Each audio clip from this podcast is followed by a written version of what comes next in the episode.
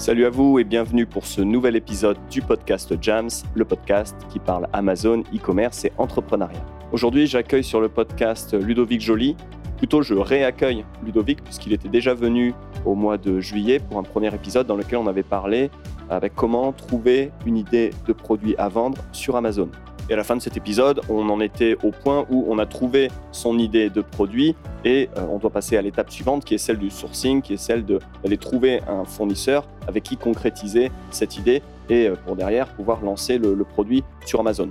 Donc c'est le thème de l'épisode aujourd'hui. On va parler de tout ce qui touche à la partie fournisseur. Comment est-ce qu'on passe d'une idée de produit à un produit en vente sur Amazon?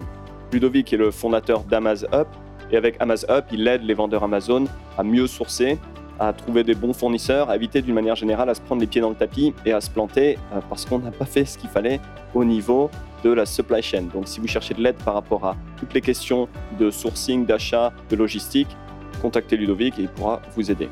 Juste avant de lancer l'interview, si vous me découvrez avec ce podcast, je m'appelle Sylvain Boutry, je suis vendeur sur Amazon FBA depuis maintenant 5 ans et fondateur de Jams. Chez Jams, on vous propose du conseil pour mieux performer sur Amazon. Vous trouverez plus d'infos sur le site de Jams à l'adresse suivante jams.fr et ça s'appelle jamz.fr. Allez, ceci étant dit, on lance l'épisode. Je vous souhaite une excellente écoute de ma conversation avec Ludovic Joly.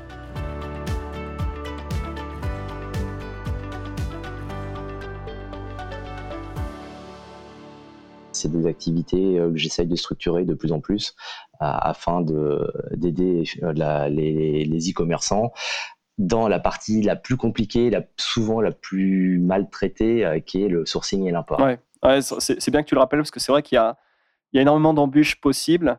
Euh, on est dans le monde réel avec des gens en face euh, qui ont plus ou moins de, bonnes intentions, avec des gens qui parlent d'autres langues, avec des gens qui n'ont pas forcément la même idée des produits que celle qu'on a dans la tête. Et toute la question, c'est d'être capable bah, de, transmettre l'idée et les attendus à, un fournisseur et pour être capable bah, de vraiment de concrétiser euh, l'idée qu'on se fait d'un produit et, donc d'être capable ensuite de le lancer sur Amazon. Euh, effectivement, je suis, je content que tu, tu, reviennes sur le podcast parce que c'est ton deuxième euh, passage pour parler de tout cet aspect-là parce qu'il y, y, a effectivement énormément de, choses à dire. Sur le hum, premier épisode, donc, qui, traitait de tout ce qui touche à comment trouver une idée produit, donc si les gens qui nous écoutent n'ont pas écoutez cet épisode, je leur renvoie, euh, je, les, renvoie à cet épisode puisque bon, il y aura ton parcours, ta présentation et donc euh, pas mal d'idées, d'infos et de, méthodes pour euh, bah, trouver une idée produit. Mais donc c'est là où on s'est arrêté à la fin de ce, premier épisode. Ok, j'ai trouvé mon idée produit. Maintenant, je dois passer à la phase sourcing. je dois aller chercher le partenaire qui va pouvoir m'aider bah, à concrétiser cette, cette première idée produit. Donc, pour cerner ce qu'on appelle idée produit, c'est simplement pour faire simple, on a un mot-clé en tête. Euh, on va prendre l'exemple du, sèche-cheveux. Euh, on a fait son étude et on se dit, bon, il y a une opportunité sur un, sèche-cheveux, alors peut-être un sèche-cheveux un peu modifié, un peu spécial. Euh, donc on a cette idée et là, on doit aller la concrétiser. Donc c'est toute la question de l'épisode et on en parlait juste avant.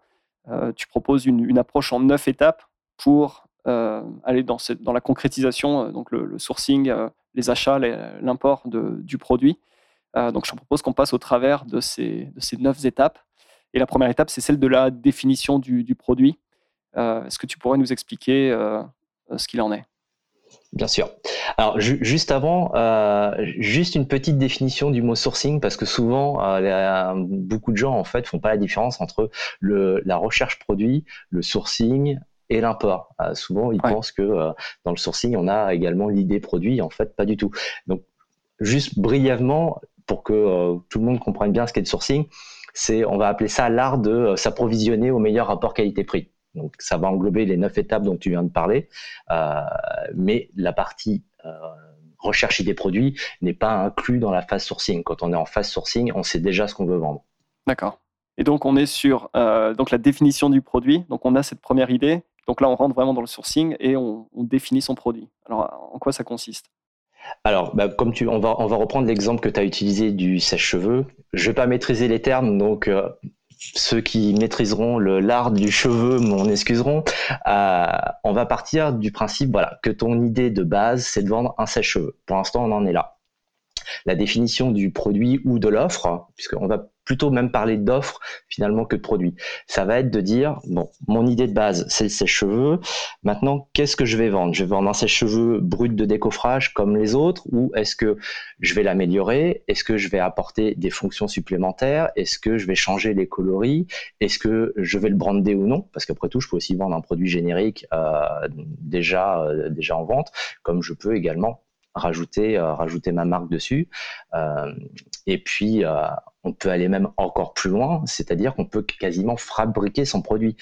si je prends l'exemple d'une marque connue, on peut avoir le sèche-cheveux entrée de gamme qu'on va trouver en grande surface.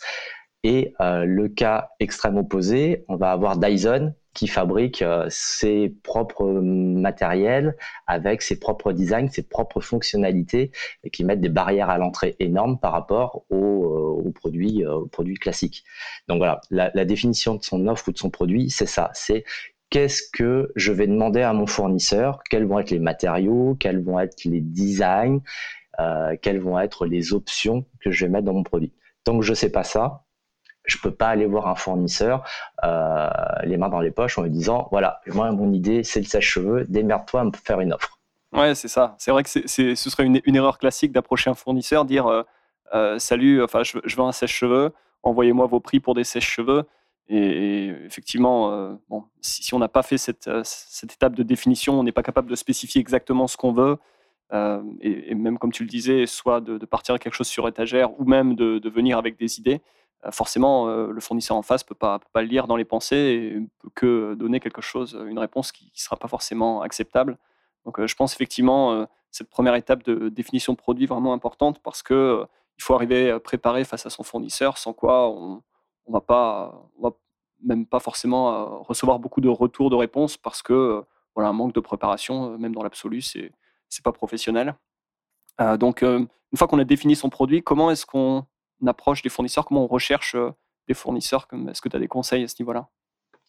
Alors, le, moyen le plus simple, le plus répandu et le plus connu, ça va être évidemment d'utiliser Alibaba, euh, qui est aujourd'hui le meilleur annuaire de, fournisseurs.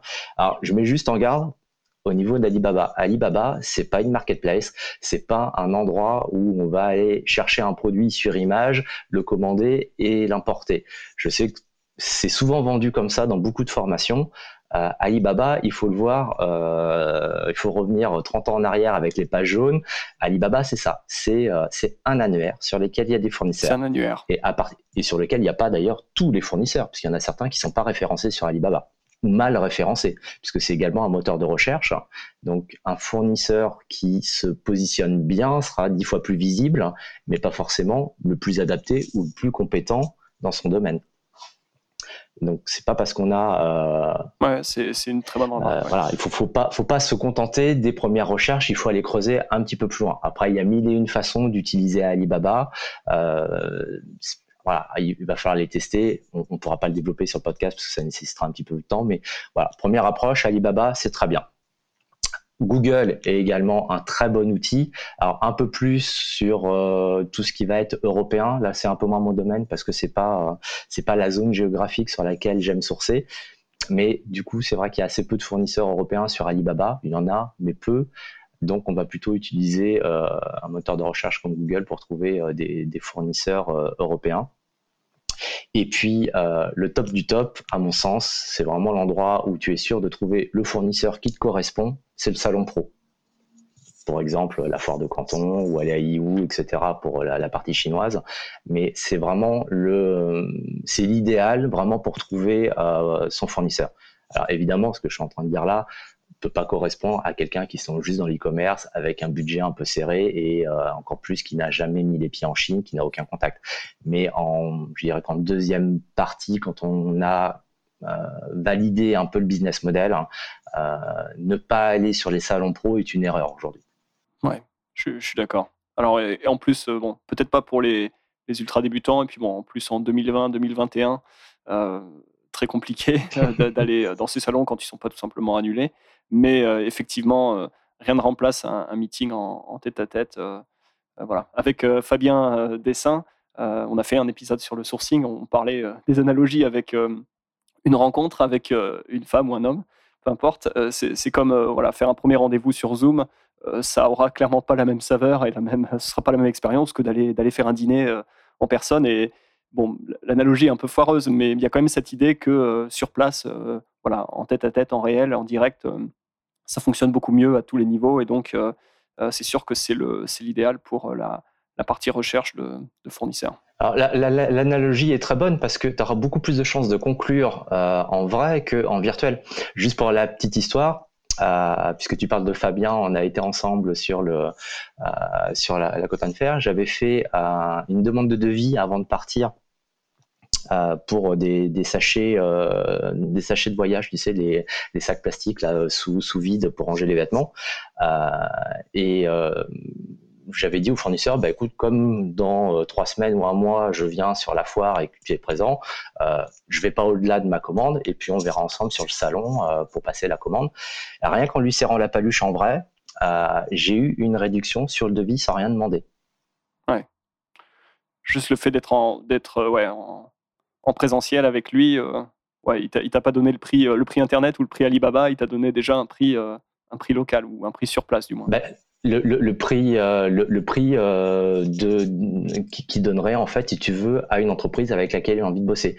J'ai pris un avion, j'étais à l'autre bout du monde, j'ai fait des visas et ils savent très bien que les visas euh, chinois sont pas les plus faciles à obtenir.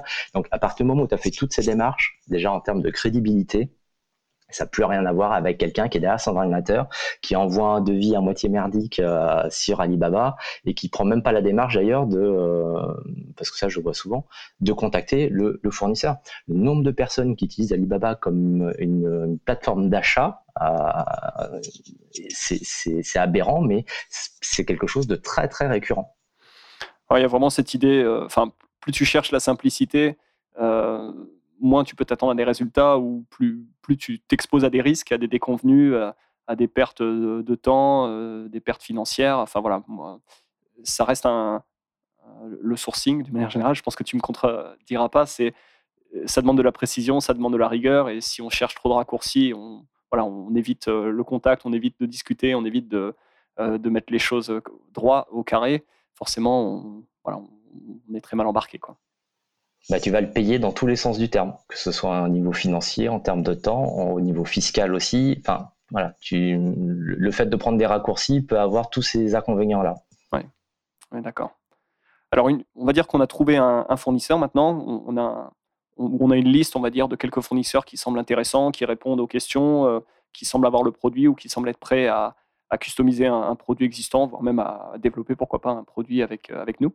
Euh, se pose la, troisième, la question de la troisième étape qui est euh, celle des échantillons. Tu disais même avant, euh, échantillon ou non. Euh, comment, dans quel cas est-ce qu'on demande un échantillon ou pas et comment, comment on fait, comment ça se passe à cette, étape? Alors, je vais juste inverser ta question. c'est pas dans quel cas on va demander l'échantillon, mais dans quel cas ça sert strictement à rien de le demander. c'est pour mmh. vérifier la qualité d'un produit. Il n'y a rien de plus ridicule. Alors, je sais, je vais revenir sur toutes les formations qui sont vendues où on vous dit commander des échantillons pour vérifier la qualité du produit, c'est complètement stupide parce qu'aujourd'hui, qu'est-ce qui empêche votre fournisseur de vous envoyer un échantillon de son meilleur produit, voire même un produit qu'il n'a pas en stock, il a été acheté chez son concurrent, et ensuite, au moment où votre commande va partir, d'envoyer un produit qui, en termes de qualité ou en termes de euh, même produit, parfois peut être complètement différent euh, par rapport à votre échantillon.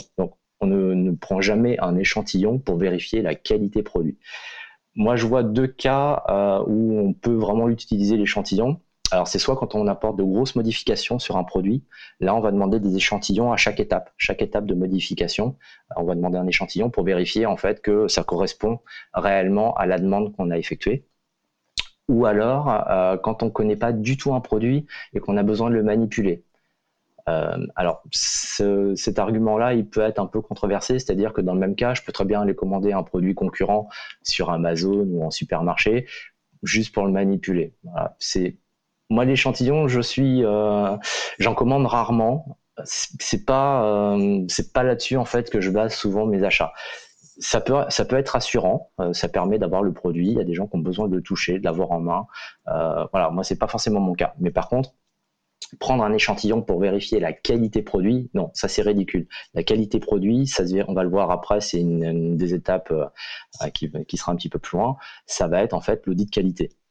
Oui, absolument. Donc ouais, échantillon, soit finalement pas tant un échantillon, mais plus un prototype, soit euh, pas d'échantillon du tout parce qu'on on avance et le, but c'est plus d'avoir un, un, verrou en termes de qualité euh, sur, les, sur les produits qu'on s'apprête à, à, embarquer sur le, sur le bateau. Euh, voilà, pour, euh, euh, pour ne, pas faire d'erreur. Quoi. Ok. Donc après, phase de négociation. comment, comment tu négocies avec un fournisseur sur Alibaba à distance, par email Tu lui dis, ah, c'est un peu cher, tu peux pas baisser un peu ton prix, s'il te plaît? Comment tu négocies? Ça, marche, ça? Je, je, suis sûr que sur un malentendu, ça pourrait marcher.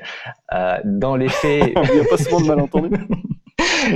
alors déjà par définition, je négocie jamais sur Alibaba et d'ailleurs, j'achète jamais rien sur Alibaba. J'utilise Alibaba comme j'ai dit au début en annuaire euh, et une fois que j'ai trouvé mon contact, on sort complètement d'Alibaba. Euh, je reste jamais sur Alibaba, ce qui ne veut pas dire qu'on ne peut pas utiliser la plateforme Alibaba hein, pour acheter. Euh, moi, je la trouve pas spécialement fonctionnelle. Et puis, il faut comprendre une chose aussi, c'est que la plateforme a des coûts. Donc, votre fournisseur va vous répercuter à un moment donné ces coûts-là. Donc là, après, c'est une question de choix. C'est pareil, une question de réassurance. Je peux comprendre que quand on n'est pas trop à l'aise au début, on utilise Alibaba, ça donne euh, un cadre un peu structuré. C'est plus facile que de passer par un WeChat ou par email. Après, au niveau de la négociation, il va y avoir euh, plusieurs étapes dans son historique personnel. Quand on débarque juste euh, dans le monde de l'import, on n'a pas d'historique, on n'est rien, on représente rien, le fournisseur vous connaît pas. Et d'autant plus si vous lui demandez des petites quantités ou euh, des petits budgets, il va pas falloir s'attendre à des miracles en termes de négociation.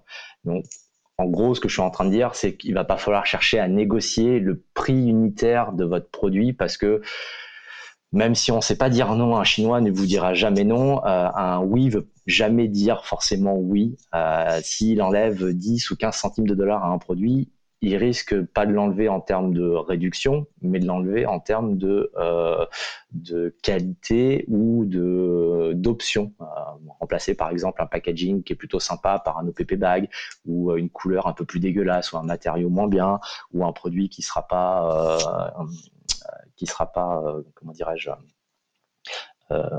aux normes CE par exemple. Voilà, on peut trouver mille et une options. Donc le prix unitaire, non. Par contre, ce qui peut se négocier beaucoup plus facilement, c'est le MOQ, les quantités minimum qu'on peut commander. Plus votre produit unitaire va être cher, plus les MOQ vont être facilement négociables. Euh, il est évident que si demain, c'est un exemple que j'avais déjà pris, si tu veux acheter des cure-dents, euh, tu vas pas pouvoir demander à acheter 5000 cure-dents, ça sera pas possible, il va falloir que tu achètes euh, peut-être 100 000. Si tu achètes, a fortiori l'exemple complètement extrême opposé, un, jacuzzi, un spa, euh, je pense que ça sera assez facile d'avoir une unité euh, en achat parce que bon, normalement ça s'achète par deux parce que c'est ce qu'on lâche dans un container, mais je pense que ça doit être jouable d'acheter qu'un seul jacuzzi. Ouais, parce que c'est finalement une question plus de taille de commande, plus que de nombre d'unités dans l'absolu. Ils ont, c'est assez logique, tu vois, pour se mettre en marche, euh, pour lancer de la production, etc. Il y a un certain mini à atteindre en, en termes global tu vois, ça peut être 5 000 euros, 10 000, 20 000. Et euh, voilà, c'est sûr qu'avec des produits qui sont plus chers à l'unité, on atteint plus vite une somme qui, permet bah, de, justifier la mise en route d'une ligne de production. Et donc, ouais, euh, en effet, mais euh, voilà, c'est plus que le prix, un, levier sur lequel on peut négocier, un, MOQ un petit peu plus bas. ce que je demandais au début, quand, justement je cherchais à, demander des petites quantités, c'est quand est-ce que vous avez un batch de production qui est déjà prévu et est-ce que je peux me raccrocher à ce, à ce, batch de production suivant? Alors, ça, part du principe qu'on est sur un produit existant, bien sûr. Mais c'était un moyen euh, d'essayer de négocier les, les MOQ. Ma commande n'aurait peut-être pas justifié euh, la mise en route de la, ligne de, production, mais en, se raccrochant à quelque chose d'existant, euh, où il, regroupe des commandes, ça, peut, on peut comme ça avoir un peu de chance et, réussir à partir sur des, milliers de commandes plus bas. Quoi. Alors, il y a, un facteur auquel on n'a pas parlé juste avant, c'est au niveau des différents types de fournisseurs. Ça joue aussi euh, sur, sur les MOQ. Si tu négocies avec une usine, un trader ou un agent, euh, il est évident que les MOQ ne seront pas les mêmes. Une usine, euh, il sera très difficile de négocier des petits MOQ parce que eux, ils sont là pour vendre du volume. un agent, un trader, voire même un agent d'ailleurs, puisque les deux vous fonctionnez un peu de la même façon, euh, donc trader grossiste, il aura déjà précommandé ou acheté directement du stock. Donc lui, il va juste être capable de modifier un design, un packaging, un logo, etc. Donc en termes de MOQ, on va être assez euh, facile à atteindre des, des, seuils assez bas. Alors quand je dis assez bas, euh, commander 10, 15, 20 ou 30 unités de petits produits ou produits basiques, ça va être très compliqué. On parle plutôt en général. Ça n'existe pas, oui.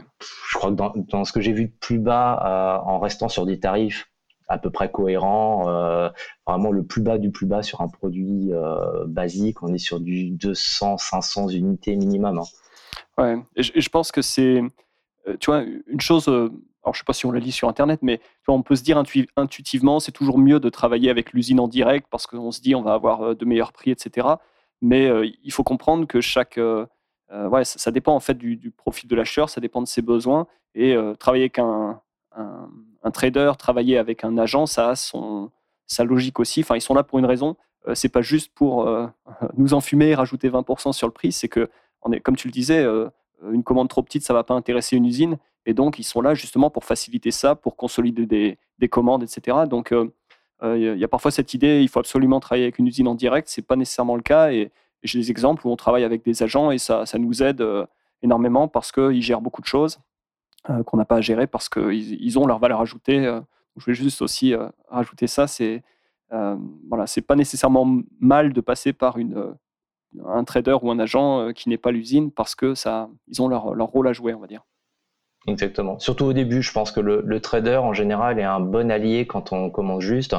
Euh, il a certaines compétences que n'aura pas forcément l'usine. Il va avoir des services. Ça fera partie aussi des choses qui sont négociables. Les services, justement, un autre packaging, un logo, un sticker, un, euh, qu'est-ce qu'on peut trouver d'autre euh, de la consolidation, par exemple aussi. Euh, consolidation, donc réunir plusieurs produits euh, au même endroit. et c'est vrai que pour ça, le trader va vraiment simplifier.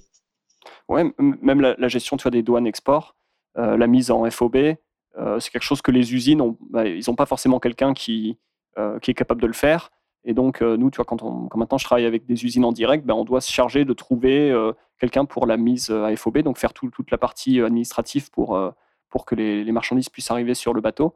Et ça, euh, c'est quelque chose que font euh, tous les traders, euh, mais que les usines ne font pas nécessairement. Et donc, c'est voilà, quand il faut trouver soi-même un agent, un broker en douane, etc., ça, rajoute de la complexité.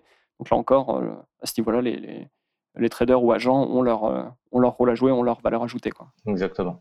Euh, puisqu'on en est sur la négociation, il y a aussi les erreurs courantes euh, qui, euh, qui flinguent vos négociations et voire même d'ailleurs après vos produits. et, celles-ci, on les retrouve alors quasiment de façon constante. La différence culturelle. Il ne faut pas réagir avec une personne, un fournisseur asiatique de la même façon qu'on gère un, fournisseur français ou un fournisseur américain. Ils ont une culture, ils ont une façon de faire tout à l'heure, j'ai dit que un oui ne voulait pas forcément dire oui, ça peut aussi vouloir dire non. Euh, c'est des choses à savoir. Il y a, il y a une façon de faire, il y a une façon de se comporter avec un fournisseur asiatique qu'on n'aura pas forcément avec un fournisseur euh, étranger. Donc c'est hyper important d'essayer d'avoir un minimum de connaissances culturelles. Euh, je dis pas devenir un expert euh, chinois, euh, thaïlandais, etc. Mais de savoir un petit peu euh, bah, culturellement quels sont les grands ponts qui nous séparent l'un de, les uns des autres pour éviter de faire des gaffes. Ouais, ouais, je suis complètement d'accord. Et, là aussi, tu vois, je pense que les, les traders sont plus habitués à parler à des étrangers et seront peut-être plus tolérants que si tu parles à une usine qui, qui parle que chinois ou qui est, un peu moins habituée à, à, communiquer avec l'extérieur. là encore, l'agent peut aider un, peu à faire le pont euh, ouais, d'un point de vue culturel. Donc, euh, ouais, je suis, d'accord avec, euh, avec ça. L'étape suivante, après la, négociation, c'est tout ce qui touche à la vérification des normes. Là encore, sujet pas sexy, mais ô combien important. très, très, très important, puisque simplement en, préambule, on pourrait rappeler que à partir du moment où c'est vous qui importez les marchandises, c'est le nom de votre boîte qui se trouve sur le, le, papier des douanes en, Europe, en France, on va dire, euh, c'est vous qui endossez 100% des responsabilités euh, vis-à-vis typiquement des, normes CE. Donc, euh, si jamais il y a un problème et qu'il il y a une maison qui crame parce que votre produit, votre sèche-cheveux voilà, ou si, allez, j'ai une petite pensée pour Claude François, si le pire arrive, et eh ben c'est de votre faute parce que voilà, vous ne pouvez pas vous retourner vers le fournisseur chinois en disant bah lui c'est lui qui qui a fait des faux papiers. À partir du moment où vous importez, c'est vous qui êtes responsable. Et donc, voilà, cette étape de vérification des normes est très, très importante. Est-ce que tu peux nous dire comment ça se passe, comment tu procèdes, ce que tu, ce que tu recommandes? Alors, je, vais juste faire un petit complément par rapport à ce que tu as dit. Je vais aller encore plus loin. Euh, c'est que en tant que fabricant, que Claude François, euh, que Claude François, c'est qu'en tant que fabricant, il n'existe pas d'assurance euh, pour vous couvrir en tant qu'importateur. C'est-à-dire que souvent vous vous cachez derrière les assurances responsabilité civile. Certes, la responsabilité civile professionnelle va vous couvrir en tant que vendeur Amazon. Et une fois qu'elle vous aura défendu, elle va se retourner contre le fabricant, donc accessoirement vous aussi, et là, il y aura personne pour vous défendre. Donc, si vous n'avez pas bien géré vos imports, euh, c'est pas la peine de dire c'est bon, je suis assuré. Ça marche pas comme ça. Donc, dans le cas de Claude François, si vous n'aviez pas mis toutes les autorisations techniques avec votre sèche-cheveux, eh ben, tant pis pour vous. Attendez-vous à vous faire livrer des oranges pendant quelques années. Et donc, au niveau des normes, il va falloir euh, effectivement déjà connaître euh, bah, on en revient à la première étape qu'on a abordée, c'est-à-dire qu'il faut connaître son produit. Et pour connaître son produit, il y a une étape qui est importante, c'est est-ce que mon produit a des normes particulières Est-ce qu'il doit avoir des certifications particulières Et euh, est-ce que les normes sont les mêmes si je le vends en France, en Allemagne ou aux US parce qu'évidemment, tout ça peut être amené à changer. Alors pour l'Europe, tout est... en, Angleterre aussi maintenant, puisque depuis le Brexit, le, le, le, marquage pardon, CE euh, et puis, enfin, et encore valide, il y a une période de, transition de tolérance, mais à terme, euh, l'Angleterre aura un système euh, séparé. Et, donc, ouais, il y aura aussi cette question au niveau du Royaume-Uni. Donc, c'est hyper important de le savoir. Alors, je suppose que la question qui va suivre après, ça va être où est-ce que je peux trouver les informations? Alors, il y a deux organismes publics qui peuvent vous répondre. Ça va être les douanes et la DGCCRF.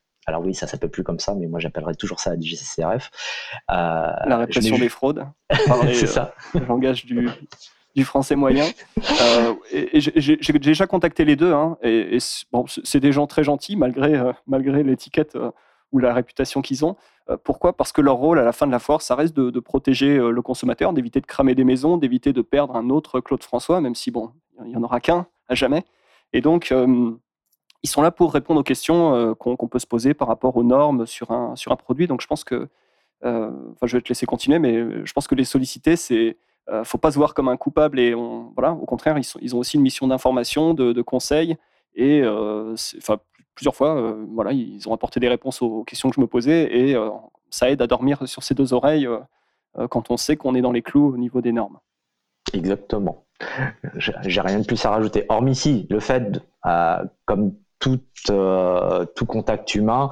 Euh, beaucoup de normes et beaucoup de réglementations sont sujets à interprétation. Donc, n'hésitez pas parfois à recontacter deux ou trois fois euh, ces organismes-là. Vous allez vous apercevoir que vous n'aurez pas toujours les mêmes réponses.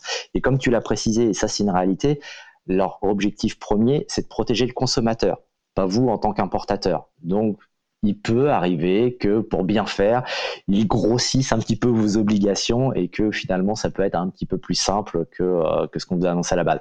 Mais effectivement, ça reste des interlocuteurs qui sont intéressants euh, sous réserve de leur apporter par contre des informations euh, fiables. C'est-à-dire que si vous savez déjà pas de quoi vous parlez, votre interlocuteur va pas pouvoir vous répondre réellement à, à, votre question. Donc sachez vraiment quel est votre besoin, quelle est votre question avant de les contacter. Donc on a ces deux organismes-là. Ensuite, ben, on en a parlé déjà, vous avez les agents, les transitaires, et puis vos fournisseurs qui sont aussi des interlocuteurs intéressants. Quand ils ont l'habitude de travailler avec l'Europe, avec les US ou n'importe quel autre pays, en général, ils savent à peu près à quoi vous attendre. Alors, pas tous, il faut faire attention aussi, il faut toujours revérifier une information, mais c'est aussi une première étape de demander à votre agent est-ce que tu sais si là j'ai besoin d'une norme particulière? Euh, les transiteurs en général sont très forts parce que indirectement, ils prennent euh, la responsabilité de votre marchandise. Donc, ils n'aiment pas avoir des containers bloqués en douane. Donc, en général, ils s'assurent que, votre, que vos marchandises euh, soient transportables et soient euh, dédouanables aussi, donc bah, qu'elles correspondent aux normes. Donc, c'est un, très bon interlocuteur. Ouais, j'ai déjà vu ça de la marchandise que le, le, transporteur voulait pas charger sur le bateau parce qu'il n'y avait pas tous les papiers. Et en effet, pour se protéger, pour éviter des problèmes à l'arrivée. Et en l'occurrence, le fait d'avoir commencé la discussion avec le fournisseur sur Alibaba a fait que la personne à qui c'est arrivé a pu mettre Alibaba au milieu entre le fournisseur et lui et, aider en gros à, résoudre la situation parce que voilà, même si une bonne partie de la conversation de la négo avait eu lieu hors Alibaba, donc sur WeChat en direct, le fait que la prise de contact se soit faite sur Alibaba a permis de les, avoir comme médiateurs et donc à, résoudre cette question documentaire et donc finalement les marchandises ont pu être chargées et ont pu être importées. Donc les, transitaires aussi connaissent très bien les, normes. Ils sont en contact avec les douanes en France, donc ils, sont aussi une très bonne source d'infos. Et je pense que d'une manière générale, le message ici, c'est dans le doute, il vaut mieux bon, faire son bosser de son côté, mais pas hésiter à demander, à contacter, à vérifier, à faire, à pas négliger cette étape. ça n'a rien de sexy, mais encore une fois, les, risques et, les conséquences sont, peuvent être vraiment importantes. Et donc, c'est vraiment une étape qui est importante et là encore euh, assez peu discutée, mais pourtant euh, vraiment très importante. Et je l'ai bien mis juste après la négociation parce que c'est pas une fois que euh, les marchandises ont été chargées dans un container ou dans un avion qu'on se pose la question de savoir si son produit correspond bien aux normes. Oui, complètement. Ouais. c'est avant l'étape suivante, forcément, qui est celle de la production, puisque ça sert à rien aussi de lancer la production, de payer, de commencer à payer le fournisseur si effectivement il va, il va se mettre à produire un produit qui n'a qui, pas les, euh, qui n'est pas aux normes euh, qu'on souhaite. Donc euh, c'est vrai que c'est entre la négociation et la production pour voilà. Et, s'il n'y a pas les normes, bah, c'est voilà, c'est on s'arrête et on repart à une étape précédente, retrouver un fournisseur ou voir pour faire tester le produit parce qu'il y, a des fournisseurs qui, qui vont dire OK, on n'a pas tous les papiers CE, mais on va, on va le faire parce que voilà, on veut, pouvoir servir des clients européens. ça m'est déjà aussi arrivé bah, sur un produit en développement bah, de payer euh, toute la, certification pour euh, du coup être propriétaire du produit. Euh, mais effectivement, c'est une étape qui arrive avant la, production. Il y, a, des façons de faire aussi. Hein. Y a, pour le jouet, par exemple, souvent les douanes françaises n'aiment pas utiliser les, papiers des labos chinois ou en dehors de l'Europe et demandent à ce qu'un échantillon soit, soit testé dans un labo français. Et après, pendant trois ans, il laisse, il laisse les cargaisons tranquilles de, avec, avec cette norme CE. Mais euh, voilà, suivant les catégories, euh, on peut être plus ou moins exigeant en termes de normes. Ouais, c'est effectivement là encore une question de risque. Euh, voilà, si c'est typiquement des, jouets pour les enfants, il y a potentiellement des, risques. donc tout ce qui touche aux produits électriques, il y a, y a, des risques. Donc en effet, il y, a, il y aura toujours des, des, catégories qui seront plus surveillées que d'autres parce que les, encore une fois, c'est une question de, de, de, risques potentiels pour le consommateur. Et, euh, voilà, effectivement, les, douanes ajustent aussi en fonction de, ça. Euh, on va passer à l'étape de production. Donc, euh, là encore, qu'est-ce que tu recommandes? Comment ça se passe, cette étape? Alors, cette étape, elle doit commencer que une fois que vous avez accepté un pro format, en gros un devis, un devis amélioré. quand vous passez euh, Alibaba, souvent ce proforma il est un peu, euh, il est fait de façon un peu rapide, et euh, alors que c'est, ça va être lui en fait qui va prouver en cas de litige ce que vous avez demandé. Donc s'il n'est pas détaillé, c'est pas la peine de, de, dire au fournisseur que vous lui aviez demandé ça si c'est pas marqué sur sur ce devis. Donc le proforma, c'est vraiment le document qui est euh, indispensable et c'est pas parce que je vais faire une aparté sur euh, euh, la, la trade d'assurance d'Alibaba. alors sachez qu'elle vous couvre pas grand chose. Alibaba va plutôt avoir un rôle de médiateur avec le biais de son assurance que le fait de vous rembourser systématiquement quand vous changez d'idée ou quand il y a un souci avec votre produit. Si rien n'a été spécifié sur un proforma. Si vous avez dit, euh, moi je veux euh, mon sèche-cheveux de couleur bleue et puis que euh, le fournisseur vous l'envoie vert pisse, bah, à partir du moment où il n'y avait pas un code Pantone, donc un code qui permet de, retirer tout, toute confusion en termes de couleur, parce que ce qui pour vous est vert est peut-être bleu pour votre fournisseur. donc tout ça, ça doit être précisé. Donc moi, votre proforma, votre devis est clair. Moi, vous avez possibilité de dire au fournisseur, qu'il a fait une erreur ou que ça correspond pas au produit demandé. Et on va le voir après, justement, au niveau de l'inspection, si le proforma est mal fait, je ne sais pas trop ce qu'on peut demander en inspection après aussi. Donc, première chose, production proforma. Et puis après, il y a le paiement de la compte aussi. Euh, quand on commence juste dans le business, qu'on n'a pas d'historique, la norme, c'est de payer 30% avant la production pour valider la production. Et puis en général, c'est 70% le solde avant, euh, avant l'expédition. Euh, après, plus vous avancez, plus vous avez d'antériorité, moins ces chiffres sont vrais. Vous pouvez même arriver à négocier du paiement après réception.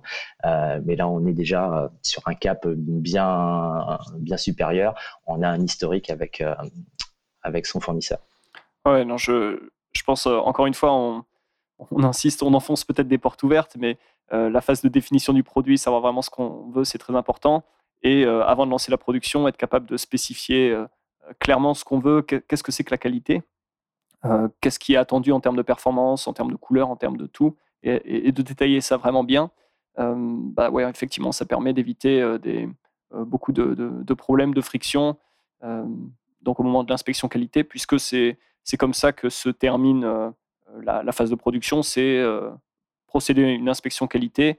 alors, moi, je passe maintenant toujours par des sociétés tierces qui, vont, sur l'usine et qui font un, échantillonnage. mais à l'époque, euh, quand, quand, on pouvait voyager en Chine euh, et au tout début de mon aventure Amazon, moi j'allais, euh, personnellement dans les usines pour, vérifier. est-ce que c'est quelque chose que tu recommandes par rapport à cette étape d'inspection qualité? euh, alors déjà par définition, l'inspection, alors on peut la faire à plusieurs niveaux hein, l'inspection. Moi je l'ai mise en fin de production, mais il existe aussi ce qu'on appelle l'inspection initiale. Donc là on va plutôt aller vérifier l'usine, euh, les conditions de production, euh, les matériaux, etc. Il y a un exemple que je, donne souvent parce que je l'ai vu, il m'avait marqué, et je suis pas le seul à l'avoir vu. C'était d'avoir visité en fait une usine de canapés ils étaient en train de faire un canapé en cuir blanc et à côté en fait ils faisaient de la mécanique et t'imaginais en fait le canapé en réception avec la trace de main de cambouis dessus euh, voilà ça peut être des choses qui peuvent être euh, qui peuvent vous faire dire que bah, l'entreprise vous n'allez peut-être pas bosser avec en fait donc ça c'est l'inspection initiale elle n'est pas toujours obligatoire. Euh, ça dépend sur si vous faites appel à un trader, elle n'a aucun intérêt en fait. après, bah, il y a l'inspection de production donc celle qu'on est en train de, de, parler. Alors celle-ci, elle peut se faire soit pendant la production, où effectivement on va aller choper euh, quelques échantillons au hasard euh, pendant que ça se produit. Comme ça, s'il y a le moindre souci pendant la production, on arrête tout, on repart à zéro. Ou alors on peut le faire à la fin, et à la fin, on va se retrouver avec deux options. Soit euh, on prélève euh, que des échantillons pour vérifier le produit, le packaging, soit on peut également demander à faire une inspection globale euh, pré-shipment. Donc on va vérifier que la palettisation, si elle a été demandée, soit bien faite, que les étiquettes de transport ont bien été collées, etc. on peut tout imaginer finalement sur, sur ces inspections. Et si je devais résumer par une seule chose, c'est rien ne quitte l'Asie sans être passé par une inspection. Économiser 200 balles, parce qu'en fait, c'est à peu près ce que ça vaut, 200 hein, dollars sur, euh, sur des petites quantités. Euh, une inspection, ça coûte 200 dollars. Euh, pour en se disant c'est pas grave, je vais vérifier chez moi. Une fois que c'est chez vous, premièrement, il n'y aura plus de retrait. Si vous avez accepté la commande, elle est partie. Donc s'il y a le moindre souci, tant pis pour vous la trade d'assurance, faudra pas rêver, elle marchera pas. Et euh, c'est ça. Enfin, l'argent est sur le compte du fournisseur. Euh, voilà, il n'y a pas de bouton annulé. Euh, donc oui, c'est c'est trop tard. Oui, après l'heure, c'est plus l'heure et c'est clair. Et, enfin, je pense que c'est un principe d'une manière générale. Alors, je suis pas qualiticien, mais il y a vraiment cette idée plus tu traites tôt une une non qualité en amont dans, la, production, plus c'est facile. C'est-à-dire, euh, tu vois, si on prend l'exemple, bah, tout est palettisé, tout est dans des cartons, tout est filmé, euh, tous les, produits sont emballés. Euh, si jamais tu te rends compte à ce moment-là que l'étiquette CE que tu as demandé d'imprimer, bah, elle n'est pas exactement aux normes et qu'il faut la changer, bah, ça, sous-entend, allez, on défilme les palettes, on ouvre tous les cartons, on ouvre individuellement chaque produit, on va changer l'étiquette. ce serait, ou, si voilà, le, fournisseur a merdé, enfin, quelle que soit la situation, plus on est tard dans le cycle de production, et bien sûr, après l'envoi, une fois que c'est en Europe, c'est encore pire, mais plus euh, ça va être coûteux et compliqué et, douloureux, pour, résumer en un mot, de, faire des changements, alors que euh, tu, parlais de l'inspection pendant, pendant la production, c'est quelque chose que j'ai aussi déjà, déjà fait, ça, me l'a rappelé, euh, avant même la phase d'emballage, en se disant si, les produits sont, Voilà, on les inspecte quand ils sont encore en cours de production, enfin finis, mais avant la quasiment fini et avant la, phase d'emballage. Parce que si là on détecte qu'il y a des erreurs, bah, c'est beaucoup plus facile de retraiter alors que tout est, est encore sur la, chaîne de production versus déballer des produits, etc. Donc je pense que c'est un, une idée à garder en tête, qu'il vaut mieux agir tôt euh, prévenir que guérir, on va dire, euh, d'un point de vue euh, général quand, quand, on parle de, qualité. Quoi. Et tu disais tout à l'heure que tu faisais tes, inspections quand tu pouvais être sur place. Alors, moi, je trouve l'idée sympa. Après, connaissant les sociétés d'inspection, j'ai pas l'œil aussi, j'allais dire aiguisé, mais même pervers que qu'un inspecteur euh, de, ces sociétés où ils sont capables des fois de te trouver des trucs. Euh, ça peut même faire flipper. Des fois, tu vois des rapports d'inspection où tu as l'impression qu'en fait, ta marchandise, elle est complètement pourrie. En fait, non, la marchandise, elle est très bien. C'est juste qu'ils sont capables de détecter le petit bout de fil qui n'a pas été coupé correctement et euh, ou le petit trou qui que personne n'aurait jamais vu. Et toi, voilà, quand tu fais ton inspection perso, alors ça a un côté euh, très, euh, comment dirais-je, ça rassure. Et puis, euh, finalement, il y a, un fil conducteur sur tout ce qu'on a dit. C'est que plus vous êtes présent et plus vous montrez que vous vous intéressez à votre produit, plus vous donnez de la crédibilité à votre fournisseur et donc plus il va avoir envie que la transaction se passe bien. Donc que vous fassiez vous-même les inspections ou que vous passiez par une société, finalement peu importe. Le principal c'est de les faire parce que euh, voilà, ça va montrer au fournisseur qu'il n'a pas le droit à l'erreur et que il va falloir que ce soit nickel. Alors je mets juste un petit bémol, la, la, fabrication 100% nickel, ça n'existe pas. Il y a toujours un pourcentage euh, qui doit être accepté pour euh, de, défauts ou de produits euh, manquants ou abîmés. Euh, c'est quelque chose qu'il faut accepter quand, on fait de l'import. si c'est pas si c'est pas un problème au niveau de l'usine, ça va être un problème au niveau du shipping aussi, où vous aurez peut-être un carton qui va être un peu abîmé. il n'y a pas de drame, c'est des choses qui arrivent, il faut juste le savoir et pas s'attendre à avoir un truc 100% parfait, ça n'existe pas. Je, te rejoins sur l'idée euh, d'aller en personne. J'ai probablement pas fait un très bon boulot de, de qualiticien. Euh, effectivement, en payant une société, euh, j'aurais certainement eu de meilleures inspections qualité que moi y allant, en, personne. Mais en fait, l'idée, c'était plus bah, de voir le fournisseur en, tête à tête. Tu vois, du coup, il m'emmène bouffer le soir, etc. De, de créer du lien, de ne pas être un énième acheteur sur Internet à distance. C'était plus, en fait, tu vois, quelque part, de, de montrer mon sérieux ma volonté de bien faire que, vraiment de, détecter de la, des erreurs qualité, puisqu'en plus, euh, on parle de, produits électroniques. Et donc, euh, c'est très, très compliqué de, détecter des non-qualités dans l'électronique, puisque bah, on n'ouvre pas les produits pour regarder les circuits imprimés. On ne peut pas tester 100% euh, des produits. C'est généralement pas possible dès qu'on a un peu de quantité. Et donc, ça reste une boîte noire. Donc, ouais, effectivement, c'est pas toujours.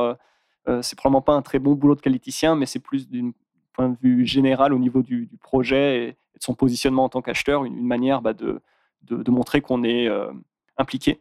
Et, euh, et, ça aide aussi, euh, voilà, je pense, à, faire que le fournisseur, lui aussi, s'implique et prend les choses sérieusement. C'est plus ça le, sens de, de, mes, de mes visites. Mais on, en revient à ce qu'on parlait au niveau du choix du fournisseur.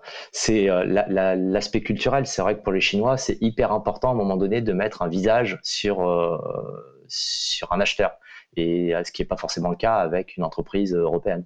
Complètement, même si euh, ça, euh, pour, parler avec des, vendeurs Amazon qui ont des, fournisseurs en Europe, euh, ça, aide aussi dans tous les cas d'aller voir son fournisseur où qu'il soit. Hein. C'est peut-être plus important encore en Asie parce qu'il n'y a pas beaucoup d'acheteurs qui font le déplacement, même si on est en France, même si, le fournisseur est en Europe, ça, vaudra toujours le coup tôt ou tard d'aller les voir en vrai parce que dans tous les cas, ça change ça change la relation pour, pour le meilleur. Quoi. Donc la production est, finie.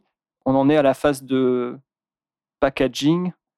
Comment, comment ça se passe à ce, à ce niveau-là? Est-ce qu'il y, a des conseils, des choses Est-ce que tu, tu, spécifies comment les produits doivent être emballés? Est-ce qu'il y a des, il y a des, des, manières comme ça de, de, guider le fournisseur ou tu, tu le laisses emballer comme, comme il le fait habituellement, on va dire? Alors, bah, tout ça va dépendre de ton interlocuteur et euh, de ta phase de négociation, évidemment aussi. suivant l'interlocuteur que tu vas avoir, si tu travailles directement avec une usine, il y a des usines qui te laisseront pas le choix. Eux, c'est de l'OPP bag, ils n'ont pas d'autres possibilités. Donc ça veut dire que si tu veux un packaging un peu plus sympa, un peu plus léché, euh, bah, tu vas être obligé de trouver une tierce partie qui va, qui va le faire pour toi. Avec un trader, la question ne se posera pas. Ils ont toujours euh, des solutions pour pouvoir euh, modifier ton packaging. Et a fortiori, l'agent, l'agent encore, encore mieux. Donc, il va falloir choisir en fonction de, du, type de relation et du type de fournisseur que tu vas avoir, ce qui va être le plus simple pour toi. Euh, après, suivant les produits, c'est toujours un peu délicat en fonction de la phase d'achat aussi. Si tu es en phase de test, euh, moi je suis pas partisan de mettre beaucoup d'argent, enfin beaucoup d'argent, euh, de payer forcément un design ultra léché dès le début. Je teste d'abord un produit sur une première commande avec le packaging de base du fournisseur sur lequel je lui demande juste de le logoter. Et, puis quand le produit il est validé, après je fais l'effort d'avoir un packaging qui est vraiment complètement à mon image.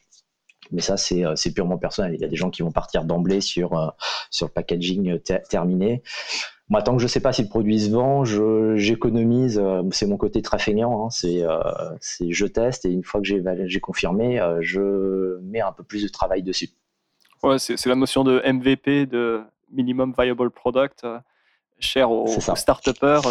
comment est-ce que je peux aller sur le marché avec un, rapidement avec le produit le plus simple possible et, mais qui, fait le job, on va dire. Et, euh, et derrière, j'ai toujours la possibilité d'itérer, de, modifier, d'améliorer. Mais euh, comment est-ce que je vais euh, à l'essentiel, quoi, tout simplement Exactement. Ok.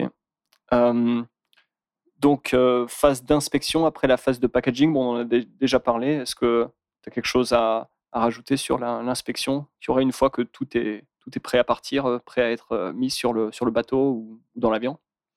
Non, je crois qu'on a, on a plutôt fait le, tour. Euh, quand on fait évidemment une, une demande d'inspection auprès de son fournisseur, euh, il va falloir aussi, on n'en a pas parlé parce que je trouvais ça logique, mais ça n'est peut-être pas forcément pour tout le monde, euh, il va falloir aussi bien donner les conditions, c'est-à-dire Qu'est-ce qui se passe quand euh, on a un certain seuil de rejet? Euh, Qu'est-ce qui se passe si toute la cargaison est, euh, non valide?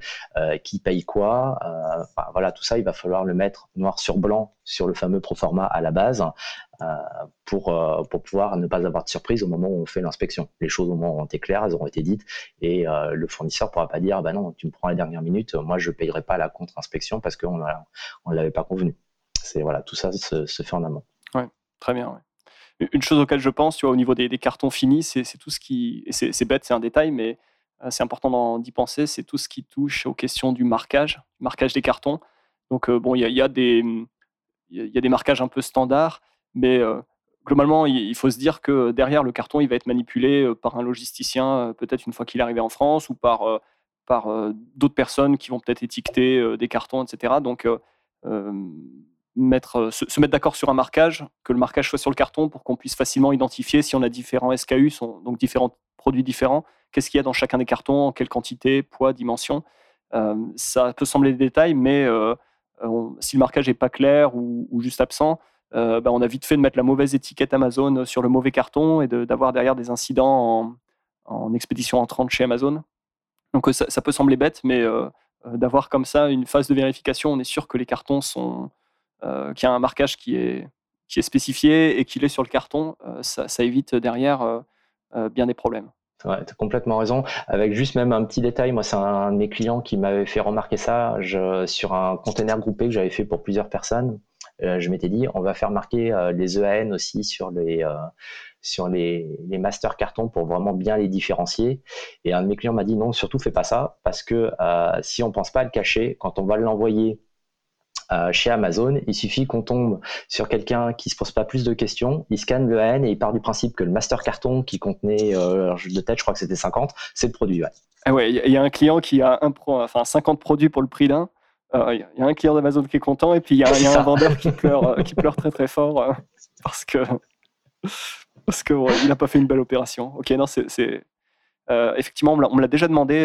un logisticien au Havre m'avait demandé de de remettre le AN et j'avais dit que je le ferais à l'avenir. Et, tu vois, c'est bien que tu me dises ça parce que je le ferai pas du coup, pour cette raison. ok. Et donc dernière étape, bah, la mise, euh, la mise à FOB, enfin donc la, le shipping d'une manière générale, donc mettre, mettre les marchandises sur le bateau ou dans l'avion. Je sais que tu n'es pas fan de l'avion, ou sur le train maintenant, puisqu'on en parlait un petit peu en off, il y a avion, train et, bateau. Et, donc l'expédition. Et on peut même rajouter camion, on n'y pense pas souvent, mais camion existe aussi. Oui, ou, en Europe dans tous les cas, mais ok. Ok. J'ai jamais entendu parler. Ok, ça, peut être intéressant de, s'ils mettent un petit traceur GPS, tu vois tes, tes produits au Kazakhstan, pourquoi pas. C'est extra, extrêmement cher, euh, prix au kilomètre, et euh, c'est pas, pas avantageux un camion. Mais voilà, faut savoir que ça existe. Et euh, ouais, le, shipping fait partie euh, bah, de la partie, euh, je dirais encore la, la, plus sous-estimée et, et, celle qui est sans doute la moins glamour. beaucoup de gens se focalisent sur les incoterms donc on va pas s'attarder aujourd'hui sur l'incoterm, c'est pas le sujet, mais euh, euh, voilà, ça, ça, sert à rien d'être un pro des incoterms si derrière on comprend pas comment fonctionne la logistique internationale. Euh, vaut mieux ne pas connaître les incoterms et ne pas les utiliser. Par définition, d'ailleurs, il faut savoir que c'est pas obligatoire un incoterm. Euh, on, vaut mieux dire à, son fournisseur, je veux que ça aille du point A au point B, que ce soit toi qui, qui dédouane et qui paye des taxes. Donc là, en gros, je viens de résumer le DDP. Voilà, si je ne sais pas ce que veut dire le DDP, ben, je marque ça sur mon contrat et ça, ça fera office de DDP. Celui-ci étant, si je le cite, c'est parce que c'est celui que je déconseille fortement. Truc à pas faire. Ouais, je, parlais de FOB parce que c'est ce qui vient le plus naturellement euh, euh, en tête. Euh. pour un vendeur Amazon, les, deux qu'on utilise le plus souvent, c'est le XW, c'est-à-dire que le, fournisseur laisse la marchandise à disposition dans ses entrepôts, dans son usine, ou le FOB, où effectivement le fournisseur va être en charge de transférer la marchandise jusque sur le bateau ou le train. Ouais, finalement, quel que soit l'incoterme sur lequel on se met d'accord, que ce soit Xworks, euh, FOB ou autre, euh, se pose la question du, transitaire, euh, qui est, quelle est la société que je vais retenir pour se charger bah, du, transport des marchandises. Et, à ce niveau-là, est-ce que tu as des conseils ou des déconseils, des choses que tu déconseilles en termes de choix de, de transitaire? Ben, disons qu'en termes d'import, le transitaire, ça va être euh, vraiment celui qui va, euh, qui va faire euh, couler ton entreprise ou qui, au contraire, va t'aider à, à, ce qu'elle soit prospère, à te faire gagner de l'argent. Donc, idéalement, il faut avoir des transitaires qui soient capables de faire du dédouanement, donc qui ont, qui ont le personnel pour ça, les contacts pour pouvoir séparer les marchandises quand vous faites du, du container groupé et il vaut mieux avoir des personnes qui sur rue. Donc, la plupart des transitaires qui d'ailleurs n'en sont pas, qu'on trouve sur Alibaba ou qui traînent sur les groupes euh, Facebook, euh, je vous déconseille de les utiliser. Dans 9 cas sur 10, vous aurez des problèmes. Au mieux, vous allez avoir des délais et des tarifs euh, de malade. J'en profite encore pour refaire une parenthèse sur le, fait d'acheter au kilo euh, du, transport. Euh, ça se fait pour de l'avion en express. Pour le reste, on n'achète pas, on n'achète pas du, transport au kilo. Euh, on achète du volume. Donc vous aurez en fait une facture globale. Acheter, trouver que c'est super intéressant de payer 3 ou 4 dollars au kilo euh, c'est ridicule. Moi, j'importe des produits, euh, je crois que le plus léger pour moi doit faire 5 kilos. Si je devais payer 3 dollars du kilo, euh, je j'aurais aucune marge sur mes produits. Donc voilà, on, achète du volume. Et donc éviter ouais, des, transitaires un peu. Enfin, de toute façon, on est dans du conseil presque de bon sens, mais, mais on dirait que bon, le bon sens, on peut toujours le repartager. si c'est trop beau, si c'est pas cher, si c'est bah voilà, c'est qu'il y, a forcément un truc. Et effectivement, euh, bon, j'ai déjà entendu des, euh, des histoires assez, assez horribles où euh, des types étaient passés par des transitaires. Alors, c'était aux US, hein, sur, pour, pour, vendre aux US, mais en gros, dans des conteneurs sur lesquels il y avait un peu tout et n'importe quoi, des conteneurs donc groupés. Et les papiers n'étaient pas bons, etc. Et finalement, le, conteneur saisi par les douanes et qui reste là et, et, qui reste des mois et des mois sur le port parce que le transitaire chinois a disparu, il n'y a plus personne pour, pour gérer le truc. Et, au bout d'un moment, bah, le, la procédure, c'est que les douanes ont, le droit au bout d'un moment de, détruire, de liquider l'inventaire. Enfin, et donc, un, vendeur Amazon qui était passé comme ça par une société qui n'était pas, euh, pas clean, on va dire, euh, qui, a perdu de l'inventaire arrivé au, port parce qu'il a, il a tout simplement jamais pu passer les douanes parce que euh, y avait des, des carabistouilles. et donc, autant éviter de, de, voilà, de se mettre dans ce genre de situation parce que c'est vraiment pas drôle quand on est passé au travers de ces huit étapes, que sur la neuvième étape, euh, comme tu dis, on, puisse potentiellement euh, couler sa boîte ou perdre énormément de, temps, d'argent et certainement de, motivation. Pas glamour. voilà, ça c'était pour la partie film d'horreur. ce, qui, ce qui donne des surfroides aux vendeurs Amazon. Est-ce que je vais passer les douanes Où sont mes marchandises Mais bon, encore une fois, avec des, je, suis toujours passé par des, transitaires en France, hein, que ce soit des grands noms tu vois, comme, comme DHL ou des, sociétés plus petites. Mais il y, en a plusieurs, elles sont sérieuses. Enfin, j'ai toujours plus fait confiance voilà, des, personnes basées en France en me disant ce qui reste quand même critique, c'est la partie import, enfin, de, mon point de vue.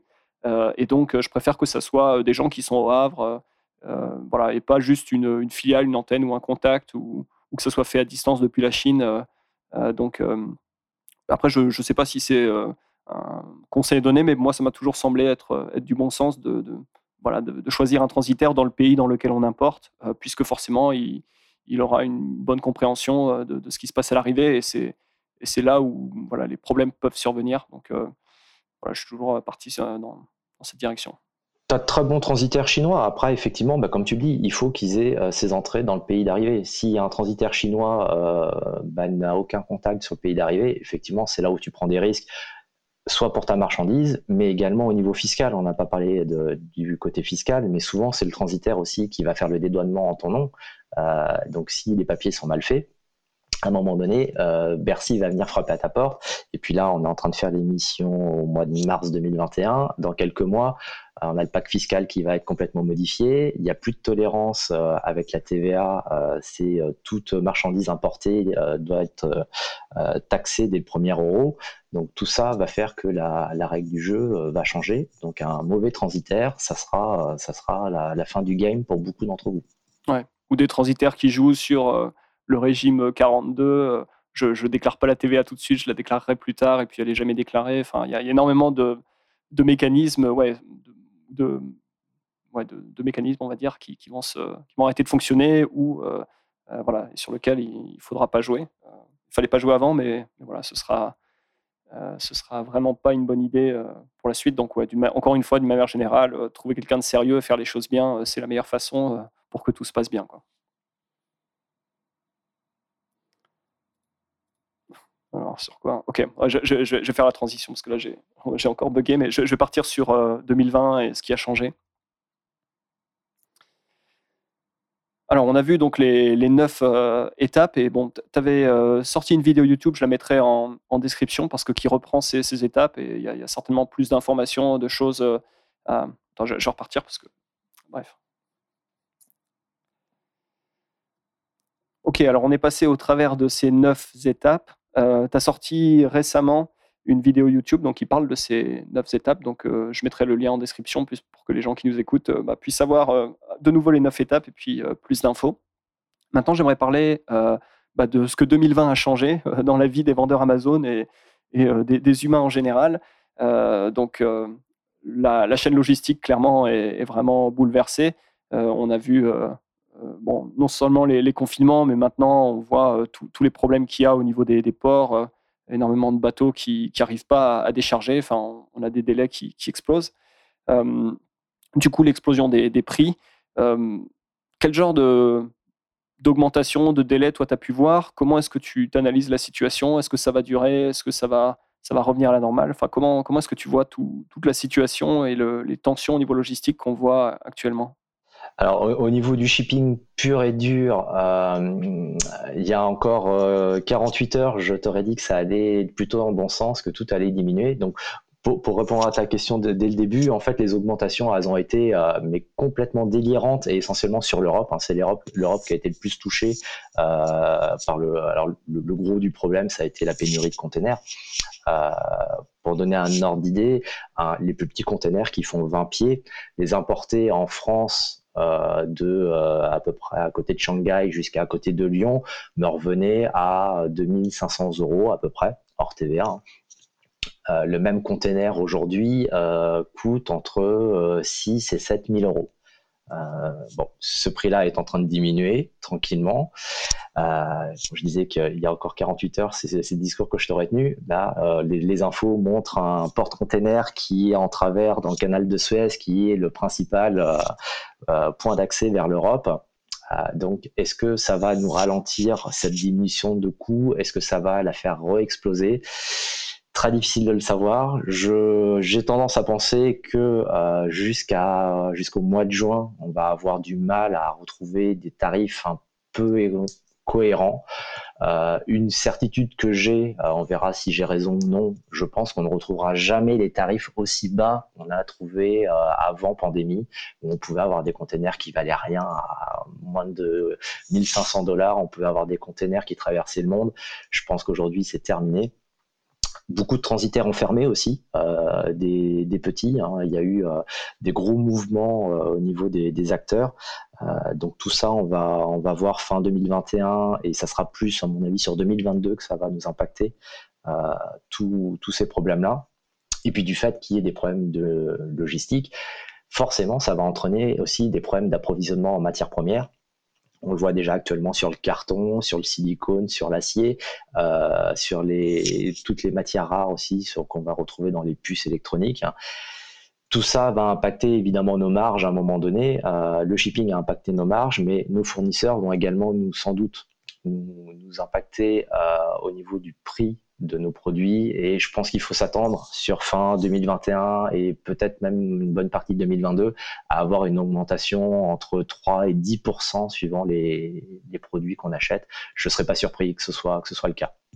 Ouais, on, entend déjà les fournisseurs qui parlent euh, euh, du prix des matières premières qui, explose.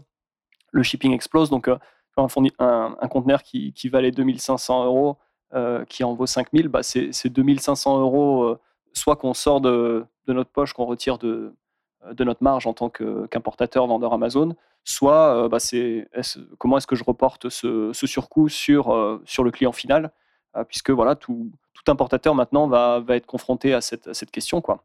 Soit j'absorbe, euh, en partie ou en totalité, soit voilà, je, je, passe ça au suivant. Dans quelle mesure est-ce que le marché va, va accepter euh, euh, tout ça? C'est vrai que c'est beaucoup de, questions, d'incertitudes. Après, on va dire que la logistique, les matières premières, ça touche tout le monde. Donc, quelque part, tout le monde devrait être impacté plus ou moins de la même façon. mais c'est vrai que c'est y a pas mal d'inconnus sur la suite, mais globalement, comme je pense que le, on reviendra pas à la situation d'avant, en tout cas vraiment pas à court terme, et donc euh, il va falloir se, préparer. Euh, qu'est-ce que tu conseillerais du coup à un vendeur Amazon, tu vois, qui aujourd'hui fait de l'import euh, par bateau, tu vois, de conteneurs qui soient complets ou non Comment est-ce qu'il peut se, se préparer? Qu'est-ce qui peut changer? Est-ce qu'il faut regarder, je sais pas, regarder le train, regarder autre chose? Comment, comment est-ce que tu, tu conseillerais à un, vendeur voilà, pour se préparer à, tous, ces, tous ces changements? Alors, le, train peut être une option. Je, je, suis encore un peu en retrait avec le train parce que pour deux raisons. La première, c'est que les, travaux ne sont pas terminés. Il faut savoir que c'est la Chine hein, qui finance quasi à elle seule euh, ce qu'on appelle la route de la soie, la nouvelle route de la soie. Donc, euh, je vais peut-être dire une bêtise, mais de tête, je crois que les travaux sont prévus pour se terminer en 2035. Euh, donc, ça nous laisse encore un petit peu de marge. il y a eu aussi tout le report de l'avion, étant donné que une grosse partie du shipping par avion se fait sur ce qu'on appelle les vols commerciaux, donc vols commerciaux, les vols de passagers. Comme il n'y en avait plus avec la pandémie, euh, il y a eu moins de possibilités de transporter par avion. Donc beaucoup de gens se sont rabattus sur le train. Et le train a été confronté à, déjà au fait qu'on ne peut pas démultiplier euh, les trains qui se trouvent sur, sur un même rail. Donc il y a un volume réduit. Il y avait des problèmes de personnel aussi, que ce soit au niveau des douanes et au niveau de la logistique pure. C'est-à-dire qu'un train, quand il arrive, euh, il se vide pas par magie. Il va falloir décharger les containers, trier les marchandises et les remettre après sur camion pour les envoyer sur destination finale. Tout ça nécessite beaucoup, beaucoup de main-d'œuvre. Et la pandémie a fait que cette main-d'œuvre bah, s'est un peu raréfiée et euh, ça a posé beaucoup de problèmes.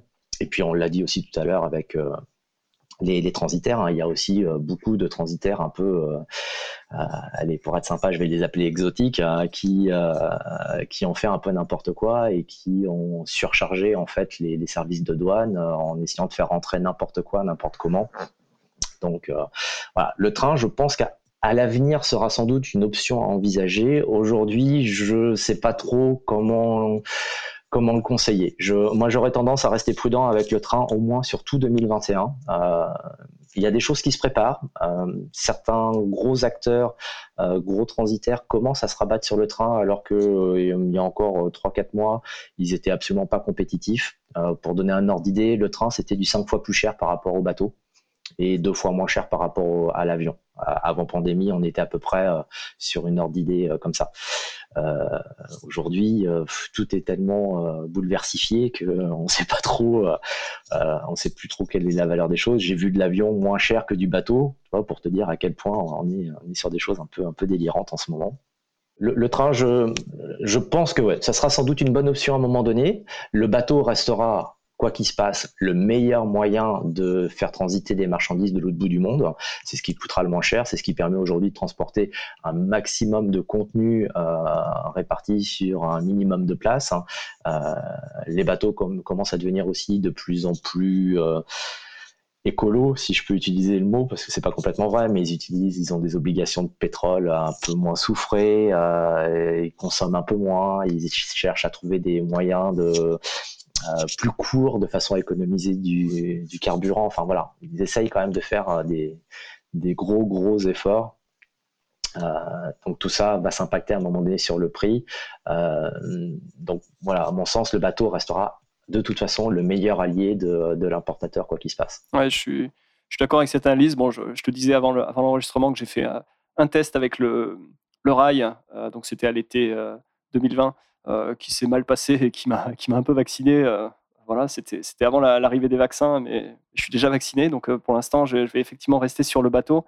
Et hum, moi, ma, conclusion, quand je vois en ce moment, bon, on a tous ces problèmes de délai, voilà, les, parce que les bateaux n'arrivent pas à quai, tout est beaucoup plus long. Bah, ma, conclusion et ma préparation, bah, c'est que je passe des commandes plus grosses pour avoir plus de stock, pour tenir plus longtemps, parce qu'il y, a, voilà, pour essayer de tenir voilà, en termes de, volume de vente, tenir le volume de vente euh, s'il y a des aléas en termes de logistique.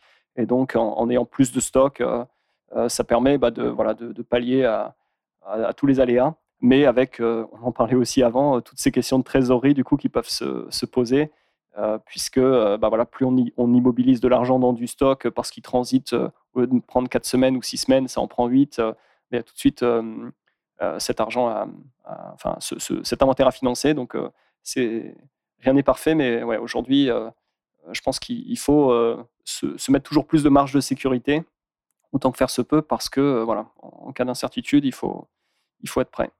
Je pense qu'à l'avenir, ça va impacter aussi le choix, le choix des produits. c'est aujourd'hui beaucoup de gens, surtout au niveau des vendeurs Amazon, choisissent du produit un peu, un peu basique, à faible marge, souvent d'ailleurs en concurrence directe et frontale avec des vendeurs chinois.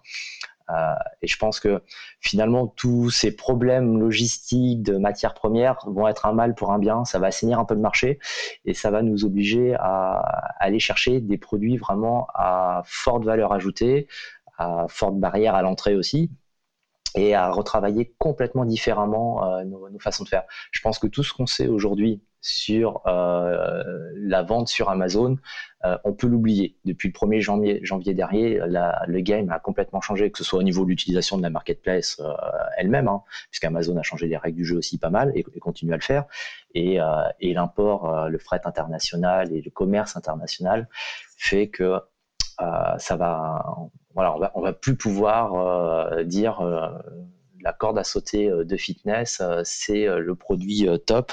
Ça va falloir le laisser justement bah, aux Chinois qui sont en direct avec les usines et qui sont capables d'avoir des tarifs que nous, on n'aura jamais. Ouais, je, je, te rejoins un changement de paradigme. donc, qui va continuer de changer, puisque, comme tu le disais, il y a la, révolution TVA, on va dire, au mois de juillet. 1er janvier, il y a aussi eu le, Brexit. Et donc, les, entrepôts Amazon UK qui sont plus connectés aux entrepôts continentaux. Euh, donc là aussi, ça veut dire euh, changement, ça veut dire devoir euh, maintenant exporter si on importe en France, ça veut dire exporter au Royaume-Uni si on veut pouvoir vendre sur Amazon UK. Donc effectivement, ça, rajoute de la complexité, ça rajoute des difficultés. Donc effectivement, il, faut un mal pour un bien si on est prêt à, faire face à tout ça. Mais effectivement, il y a beaucoup de choses qui, changent, ça change vite. Et donc, il faut savoir, faut savoir s'adapter. Quoi. Ludovic, c'était un plaisir de, discuter avec toi de tous ces, ces, sujets. Moi, j'aime beaucoup euh, toute la partie achat, euh, développement de produits, sourcing. Euh, c'est c'est une drôle de passion, mais on va dire chacun son truc. c'est mon côté un peu pervers, ça. c'est ça. Peut-être un peu maso, qui sait. Si on veut te, contacter, te retrouver, comment ça se passe? Comment, comment on, te, on te contacte, on te retrouve? Alors, bah, toujours sur mon groupe Facebook, c'est celui sur lequel je communique le plus. Euh, j'ai la chaîne YouTube sur laquelle j'essaye d'échanger un maximum de d'infos, euh, de remettre des choses euh, à jour en fonction de, de, ce qui se passe. mais voilà, pour, pour vraiment vraiment échanger et, en cas de question, le, le groupe Facebook est aujourd'hui mon, mon, meilleur outil. Super. Bah, comme d'hab, je mets les liens en description du podcast. Et puis il me reste à te remercier Ludo pour tout ce que tu as partagé. Je te dis à, très bientôt. Ben merci, toi aussi. Voilà pour la conversation avec Ludovic. Donc comme je viens de le dire, vous trouverez tous les liens, tout ce dont on a parlé en description du podcast. Donc si vous voulez aller un petit peu plus loin, regardez en description, vous aurez les liens. Une autre chose, euh, pour ne pas rater les futurs épisodes du podcast, pour être tenu au courant euh, des différentes actualités, des choses que je partage euh, en lien avec la vente sur Amazon, je vous invite à rejoindre la newsletter Jams. Donc ça se passe sur jams.fr, jamz.fr ou même euh, jamz.fr slash email. Vous avez un petit formulaire pour rejoindre la newsletter et donc j'envoie pas beaucoup d'emails, en tout cas pas de manière très fréquente, mais j'ai d'excellents taux d'ouverture, donc ça veut dire que ce que j'envoie, ça doit intéresser les gens qui sont sur la newsletter. Donc si vous n'y êtes pas encore, je vous invite à rejoindre la newsletter Jams. Et une toute dernière chose, si cet épisode vous a aidé, eh allez en parler à quelqu'un autour de vous, un autre vendeur Amazon, allez le partager sur un groupe en disant euh, que cet épisode vous a aidé, puisque le but, bah, c'est d'échanger, euh, de, partager les choses. Et donc, euh, c'est la meilleure façon de faire. C'est pas uniquement moi ou Ludovic qui, nous faisons le, relais de ce qu'on produit, mais c'est vous aussi, audience, qui apprécie le travail et qui partage ce que l'on fait. Voilà, je vous laisse là, je vous souhaite une bonne fin de journée, je vous dis à très bientôt pour un futur épisode. Bye bye.